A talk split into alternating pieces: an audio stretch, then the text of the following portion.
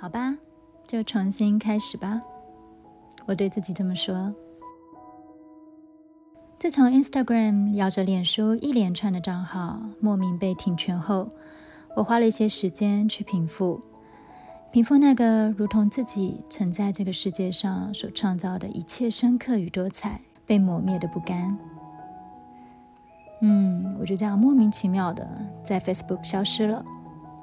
包含了用心经营八年的婚顾品牌 DC Wedding 和疫情下诞生的刻意美丽，而且啊，连跟朋友告别的机会都没有。现在啊，似乎来到了一个平静无风的气候，如同此刻在东京湛蓝无云的天空下，乘着这次危机中发酵而成的转机。让自己好好整理现阶段生命停在的节点上。这两年，自疫情打坏了正在转换的跑道，又停摆了一直以来汲汲营营的婚礼事业，在主业失去了以后，我开创了刻意美丽。然而，我至今都相信那是生命最棒的获得。自从二零二二五月份。自行车摔伤了肩膀，停摆了我的工作与运动日常，失去了自由自主能实践梦想的身躯。当负伤在家的我，休闲只剩下阅读时，心想，即使身体困住了我，毕竟还能出一张嘴，能把阅历的美与思想好好珍藏吧。因而开创了刻意说书。那是我在对自己抱有无数个心有余而力不足的修复疗养时期最抚慰的获得。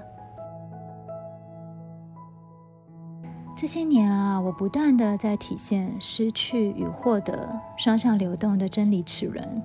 其中，我学到了一个要领：与其埋怨与惋惜失去，不如转头看看堆叠你至今的拥有与获得。这些年来，重新开始对我来说不陌生了，也不再有恐惧。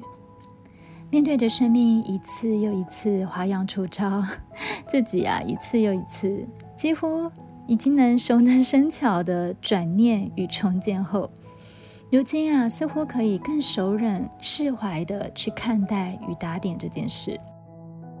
世界上应该没有比诞生更叫人喜悦的事了吧？达赖喇嘛这么说。嗯，我想我已经开始期待啊，接下来为自己重新打造的这个新生。我想如今我有能力能自主归零了，而不再是被动接受的状态。在东京给予我的宏观与抚慰里，准备再次将自己重新打理，让大家再认识我一次。谢谢二零二二带给我的失去与获得。从今以后，我只会抬头向前望去。Debut v e n v e n toi, enchanté。